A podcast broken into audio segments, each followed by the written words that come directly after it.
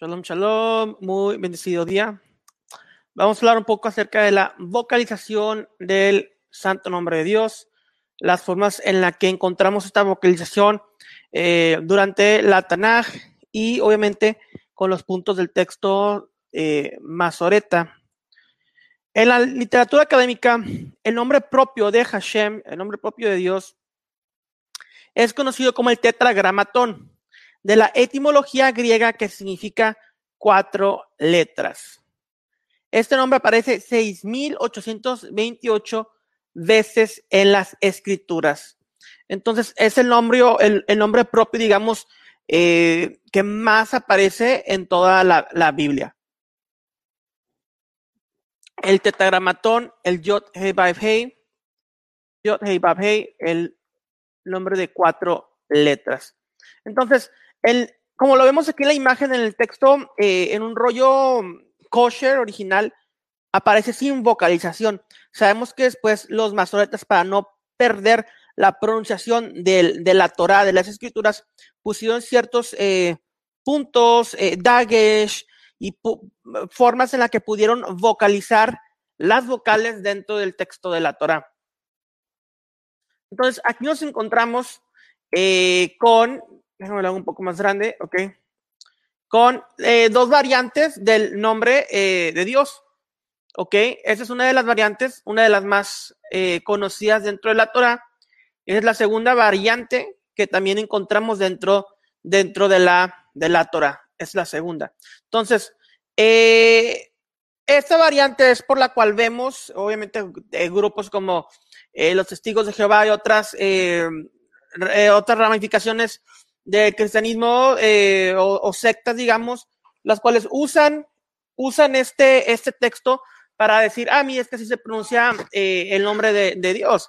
Ahí, obviamente aquí con las vocales vemos que dice Jehová, pero también encontramos esta otra variante del nombre de Dios, las cual no dice Jehová y también se encuentra en la Torah.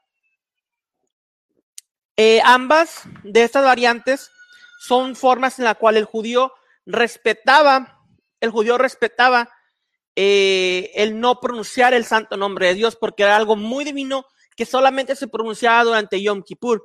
Incluso en el Nuevo Testamento vemos que jamás Yeshua, jamás ningún apóstol escribió eh, el santo nombre de Dios, sino que se usa eh, términos como el cielo para referirse a Dios, Padre para referirse a Dios, el reino de los cielos o el reino de Dios son términos eh, eh, los cuales significan básicamente lo mismo, el reino del, del Padre Celestial.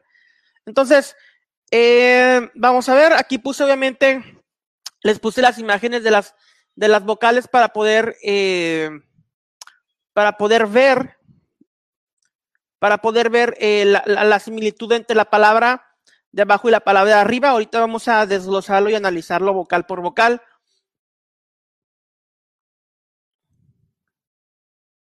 Ok, aquí entonces vamos a arreglar esto así, perfecto. Entonces, obviamente aquí en la palabra eh, que vemos aquí arriba, todos conocemos, la mayoría de nosotros, estudiantes de las escrituras, reconocemos estas cuatro letras.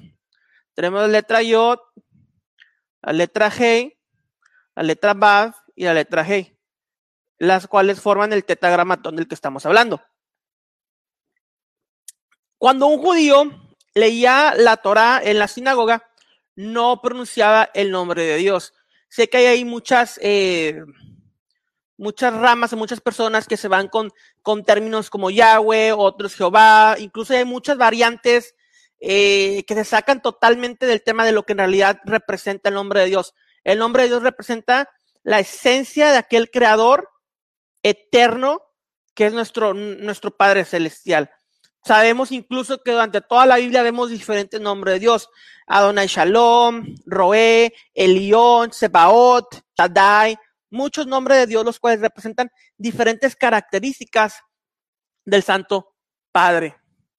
Entonces, si regresamos aquí en esta imagen que, que hice, vamos a comenzar aquí con la, con la flechita azul.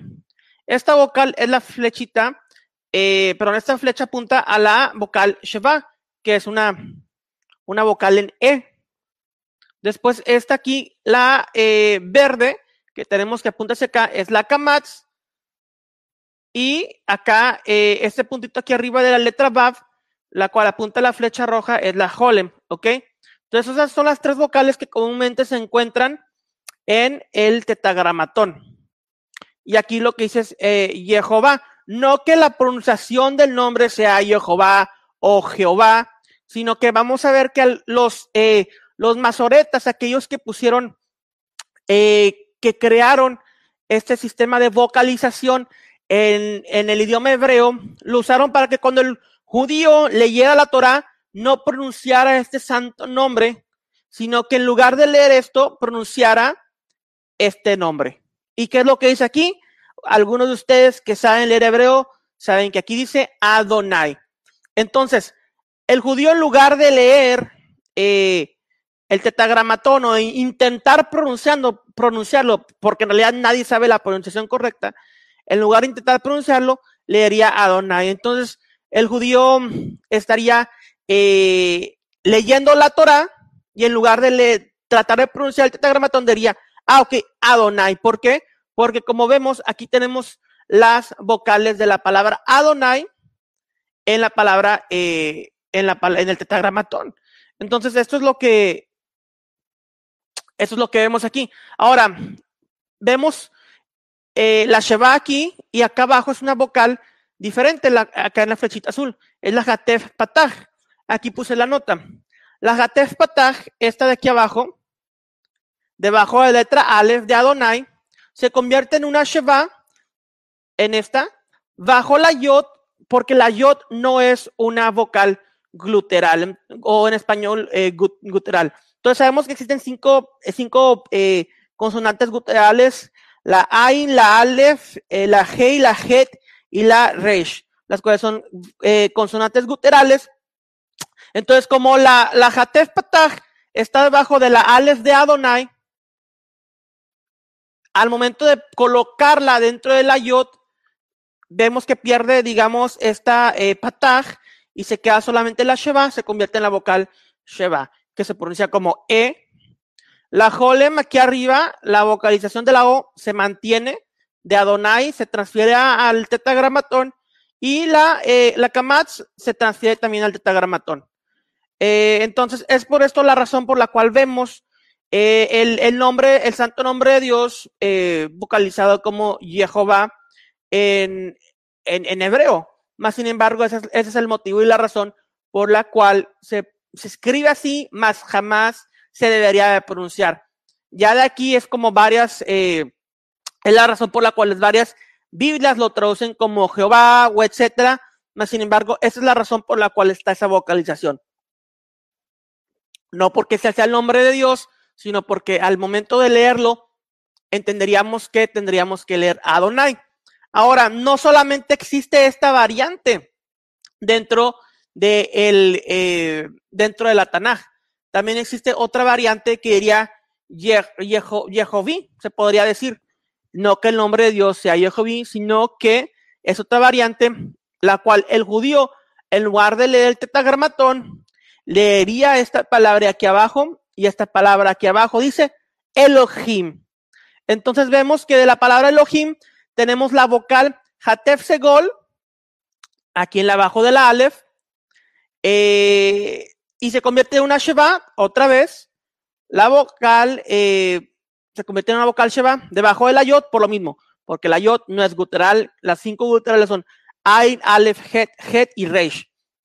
Igual, eh, entonces, al lugar de leer el tetagramatón, el judío leía la palabra Elohim, Dios. Y esta pronunciación se usaba cuando el título de Adonai aparecería junto al, al nombre divino. Adonai Hashem o Adonai Yod Hei.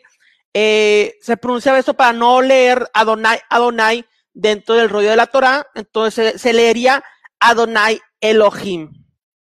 Esa es la razón por la cual vemos estas dos variantes de la vocalización del tetragramatón. Eh, esto era para prevenir que el lector pronunciara Adonai, Adonai, lo que acabo de mencionar, una repetición que confundiría la aparición del nombre personal de Dios con el título Señor. También era para poder distinguir entre las dos diferentes palabras usadas para Dios en esta constricción eh, los lectores dirían Adonai Elohim. Ok.